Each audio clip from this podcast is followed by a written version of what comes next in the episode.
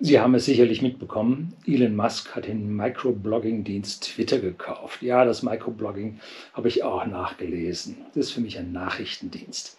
Heute will ich mich um die Warum, die W-Fragen in dieser Sache einmal kümmern.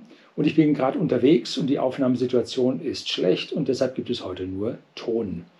Ah, ich versuche mal an einer Stelle, ich meine, ich habe da ein altes Videoschnipsel vom Hyde Park das werde ich versuchen, in den Nachbearbeitung zu Hause einzufügen.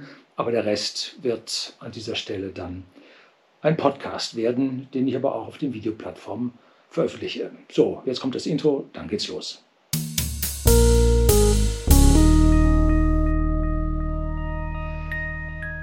Guten Abend und herzlich willkommen im Unternehmerblog, kurz Unterblog genannt. Begleiten Sie mich auf meinem Lebensweg und lernen Sie die Geheimnisse der Gesellschaft und Wirtschaft kennen, die von Politik und Medien gerne verschwiegen werden. Und den folgenden Gedanken habe ich von dem Investor Dr. Markus Elsässer bekommen, der jeden Freitag einen tollen Kommentar, ein tolles Video auf seinem YouTube-Channel zum Weltgeschehen bringt, natürlich aus der Sicht eines Investors.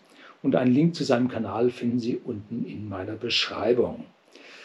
Jetzt zu London. Mitte der 70er Jahre war ich das erste Mal in London mit einer Handvoll Jugendlicher, so einer Blase, wie man das so halt macht. Und wir haben uns angesehen, was es da so anzusehen gab. Hunderennen, Pferderennen, ein Fußballspiel. Oh, das war nun gar nicht meins. Wachsfigurenkabinett, den Tower und so weiter. Alles, was wir da so anschauen. Eine ganze Woche da gewesen. Und wir waren auch im Hyde Park. Und zwar im Speziellen in der Speakers Corner. Das ist im Nordosten vom Hyde Park in der Nähe vom Marble Arch. Und da standen Menschen auf Holzkisten und hielten Reden. Ja, tiefrote Kommunisten, Weltverbesserer und einfache bis komplizierte Spinner, alles war dabei. So kam es uns jedenfalls vor. Und um diese Redner herum standen Menschentrauben, die denen ja, zuhörten, Beifall spendeten oder groß Buh rufen. Aber die Menge war nicht oder wurde nicht aggressiv. Okay, die Sprache war aggressiv, aber man fiel nicht übereinander her. Es herrschte Redefreiheit. Eine sehr, sehr schöne Sache in einer Gesellschaft. Damals waren die Menschenmengen noch überschaubar, auch wenn der Hyde Park relativ voll war. Ähm, und ich erinnere mich nicht an diese Redeinhalte. Ich habe halt diese roten Fahnen im Gedächtnis, aber das ist wahrscheinlich ein bildgestütztes Gedächtnis. Wer dort seine Rede hielt, erreichte so maximal 100 Personen und wenn er da regelmäßig am Wochenende auftrat und unterschiedliche Personen kriegte, dann erreichte er vielleicht 1000 Personen. Ich erreiche hier auf meinem Kanal so zwischen 20.000 und 200.000 pro Video. Das ist schon eine ganz andere Nummer. Ne? Das ist die moderne Informationsgesellschaft ja in Action. Das ist alles dem technologischen Fortschritt geschuldet und Millionen erreichten damals nur die ganz großen Medien, Zeitungen und Fernsehen, Radiostationen und dort saßen die sogenannten Information Gatekeeper.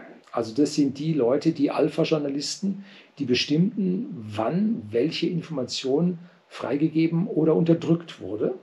Und so wartet man vielleicht bis kurz vor die nächste Wahl, um hier eine besonders äh, schlimme Nachricht über den vermeintlichen politischen Gegner hier rauszubringen und somit dann ja die Geschichte ja zu beeinflussen. Kleinen Anführern damals, Anführern, Aufrührern wollte ich sagen, in London konnte man ihr Publikum lassen. Was die Welt erfuhr, bestimmten die großen Medien. Ne? Und es gab sie von links bis rechts und von freiheitlich bis ideologisch verengt. Noch eine Nummer größer ist der Nachrichtendienst Twitter. Er hat mehrere hundert Millionen Nutzer. So die letzte offizielle Zahl waren 2019 mit 290 Millionen. Aktuell schätzt man über 320 Millionen Nutzer in 2022. Und was dort wichtige, in Anführungszeichen, Personen von sich geben, wird tatsächlich weltweit gehört. Und Donald Trump, man mag zu ihm stehen, wie man will, war eine wichtige Person. Schließlich war er der US-Präsident. Und die Menschen hörten ihm zu. Ganz zum Missfallen seiner Gegner. Seine Gegner wollten ihn stumm machen, weil er eine Gefahr für ihre Gedankenwelt, für ihre Vorstellungen darstellte. Schließlich hat er ihnen ja die Wahl von Frau Clinton da versaut gehabt. Aber einen US-Präsidenten kann man auf Twitter nicht löschen. Geht nun gar nicht. So wie er aber nicht mehr Präsident war, löschte man sein Konto. Wow, also das war eine Nummer. Und ab diesem Moment war Twitter, dessen Sinn ich früher nie wirklich verstanden hatte, für mich unten durch. Geht gar nicht. Ne? Also da sah man, dass hier eine politische Agenda am Laufen war, die mit Freiheit nun nichts mehr zu tun hatte. Einen politischen Gegner zu löschen zeigt, dass man mit Argumenten nicht mehr gegen ihn ankommt. Entweder ist seine Anhängerschaft völlig beschugge, durchgeknallt und Argumenten nicht mehr zugänglich, dann ist es auch egal. Oder aber die eigenen Argumente sind zu schwach, was ich durchaus für möglich halte. Dass sie also Ideologien mit schwachen Argumenten, ja, ohne diese Vorgehensweise halt keinen Bestand hätten. Jetzt Zehnwechsel. Kommen wir zur Aktiengesellschaft, wo Twitter ja auch eine ist. Wie funktioniert jetzt so eine Aktiengesellschaft? Es finden sich Aktionäre zusammen, legen Kapital zusammen und gründen eine AG, eine Aktiengesellschaft. Diese muss nicht öffentlich handelbar sein. Wir hatten bei whisky.de, dem Versender hochwertigen Whiskys an privaten Endkunden in Deutschland und in Österreich, eine Nachbarfirma mit einer kleinen AG. Die kamen, ja, es waren wenige Aktionäre, ich glaube es waren sieben. Und die kamen dann aneinander. Es gab Spannungen zwischen diesen Aktionären und die AG äh, musste sich dann auflösen. Und wie das alles funktioniert, in jedem Land ist das Aktionärsgesetz oder das Aktiengesellschaftsgesetz ein bisschen unterschiedlich. Das erste Mal bekam ich das mit bei der Adam Opel AG.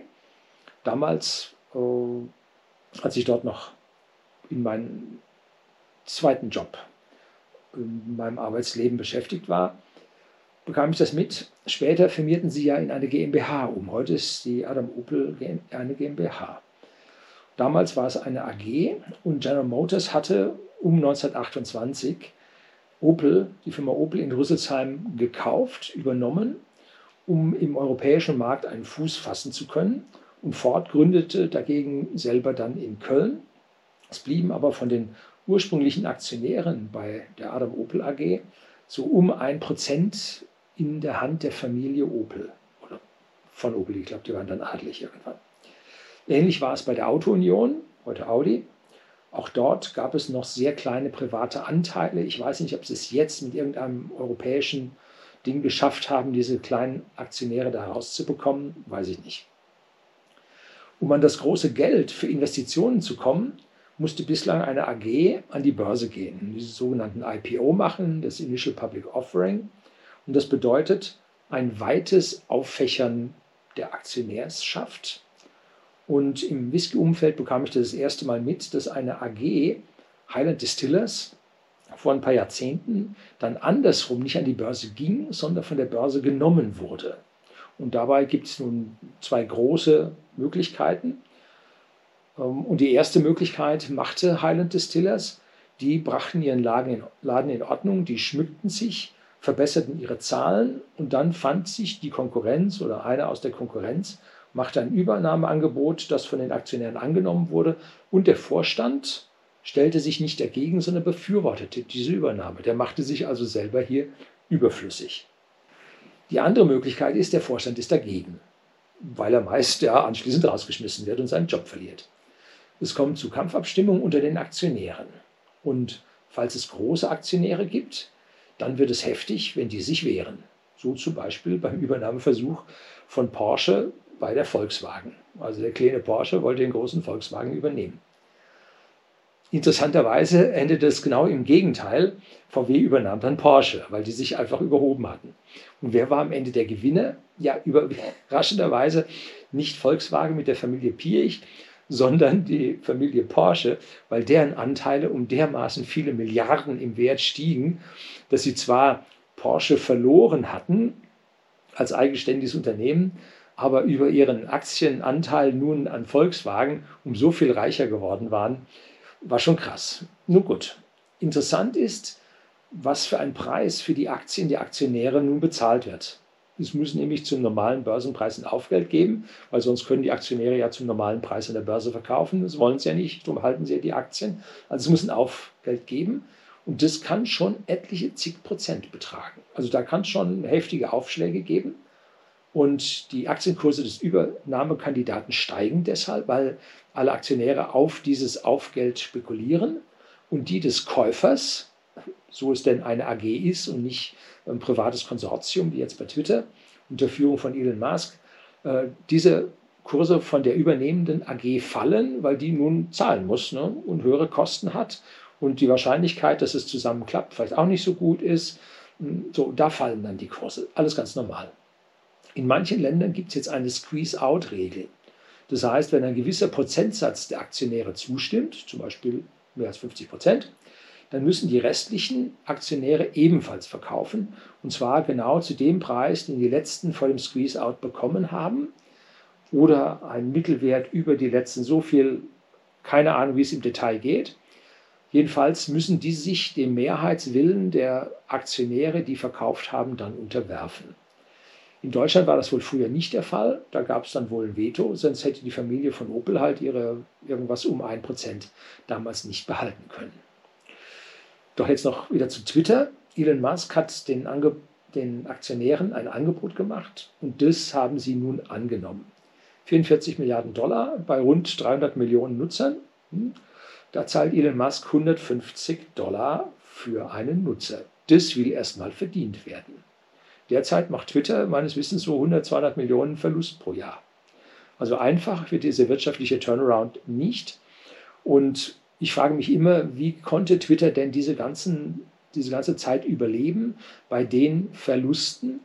Muss doch irgendjemand die dort gestützt haben, in irgendeiner Art und Weise. Ne? Hm, gut, das sind jetzt die Geheimnisse, die auch wir an dieser Stelle nicht erfahren, warum Twitter an dieser Stelle dann davongekommen ist. Ne? Doch nun kommen wir zurück zum Hyde Park und Speakers Corner.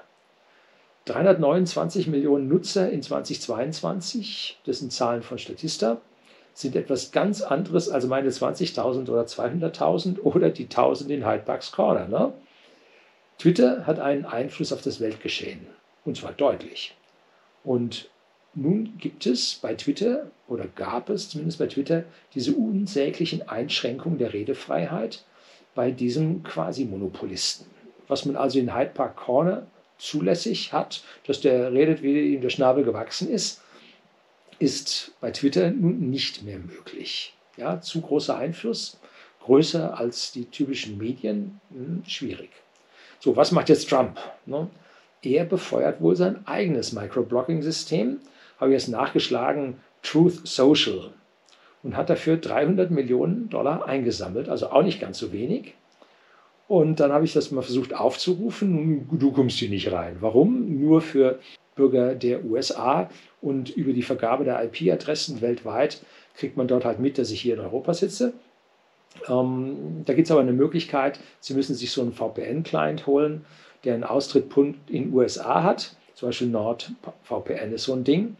Und dann können Sie da tun, als ob Sie ein US-Nutzer wären, wenn Sie da einfach mal reinschauen wollen. Und es geht nicht nur um die Trumps, auf dieser Welt, dass die jetzt doch wieder ein Sprachrohr bekommen, sondern auch um kleine Menschen, so wie einer meiner vielleicht. Und auch ich kann auf YouTube und Facebook nicht sagen, was ich will. Und hier auf YouTube habe ich schon sechs Strikes bekommen und äh, da waren zwei aktiv. Beim dritten wäre ich dann gelöscht worden mit meinem Kanal.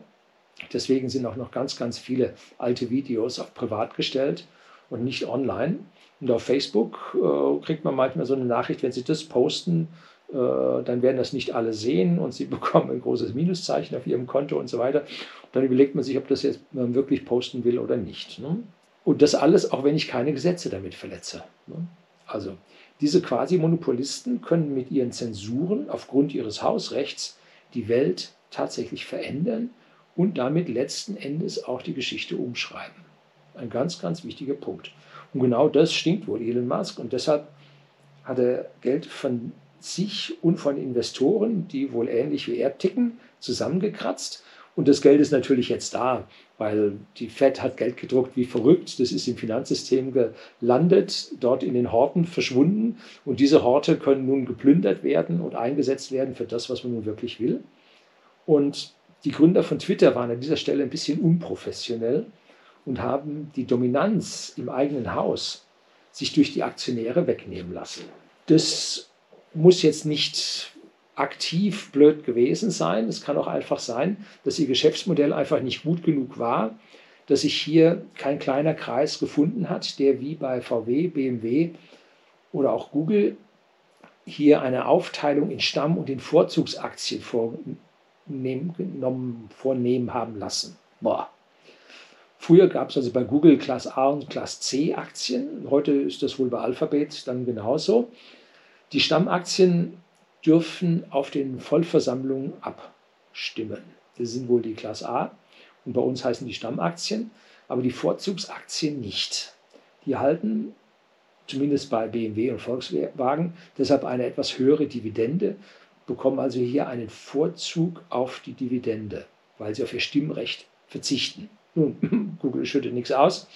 Und da fragt man sich dann sowieso, wie. Äh, deshalb, aber die einzige Chance an dem irren Wachstum von Google teilzuhaben, ist halt diese Class C-Aktie zu kaufen. Ne? So, so stellen über diese Aufteilung dieser Aktienarten die Machthaber in den Unternehmen sicher, dass der Pleb sie nicht überstimmt, wie es jetzt bei Twitter der Fall war. Und wenn man ein neues Geld für eine Kapitalerhöhung braucht, nun, dann gibt man halt nur nicht stimmberechtigte Aktien aus. Bingo, man bleibt am Ruder. Elon Musk hat nun die Firma ins Eigentum von sich und seinen Mitinvestoren gebracht, in eine nicht öffentlich notierte AG. Die ersten Schritte wird der Austausch der Führungsmannschaft sein. Klar, wie ich das sagte bei Highlight Distillers. Also die Führungsmannschaft muss gehen, weil Elon Musk ja nicht zufrieden ist mit dem, was die machen. Und dann wird er ausgeben, dass es jetzt zu einer Nicht-Löschen-Strategie im Unternehmen kommt. Das wird einigen Leuten nur so überhaupt nicht passen und deshalb wird es dort auch in den mittleren Rängen zu weiteren Personalwechsel kommen. Das wird nicht ganz einfach, weil Elon Musk tatsächlich justiziable Inhalte weiterhin entfernen werden muss, also Aufrufe zu irgendwelchen Straftaten und solche Dinge. Das muss er halt rausmachen. Und deshalb wird dort die, der Übergang relativ fließend sein. Ne? Und auch die beiden Administrationen wird nicht untätig rumsitzen, weil Twitter ja ganz auf dem Kurs ist und wird ihm Steine in den Weg schmeißen. Interessant war ja, Elon Musk war im nationalen Mobilitäts- oder Verkehrsrat, den Trump eingerufen hatte. Da war er ein oder zweimal auf der Sitzung und dann hat er gesagt, das braucht er nicht und ist gegangen. Ähm, er kommt also mit äh, Trump auch nicht so wirklich zurecht. Und das dürfte jetzt auch der Grund sein, warum Elon Musk jetzt nicht äh, bei diesem Truth Social äh, sich investiert hat und irgendeinen Konkurrenten vielleicht gestützt hat zum Aufbau, sondern gesagt hat, ich nehme den größten. Ne? Und damit sehen wir also hier einen Konflikt jetzt zwischen Truth Social und Twitter, der sowieso da war, der bleiben wird, aber jetzt unter anderem Vorzeichen. Und damit haben wir also schon zwei Kontrahenten in dieser neuen äh, Microblogging-Welt. Und zu diesen Zweien kommen nun die Demokraten und die Republikaner hinzu. Demokraten, die sich zu wehren versuchen, dass Twitter jetzt umgedreht wird. Und die Republikaner, die mit ihrem unbeliebten Präsidenten auf der einen Seite äh, nun auch nicht zufrieden waren. Das heißt also hier die nicht hinter Trump stehenden Republikaner, die einen sehr, sehr großen Anteil der Republikaner ausmachen, werden also hier nun eine vierte Meinung haben. Und das finde ich alles richtig gut.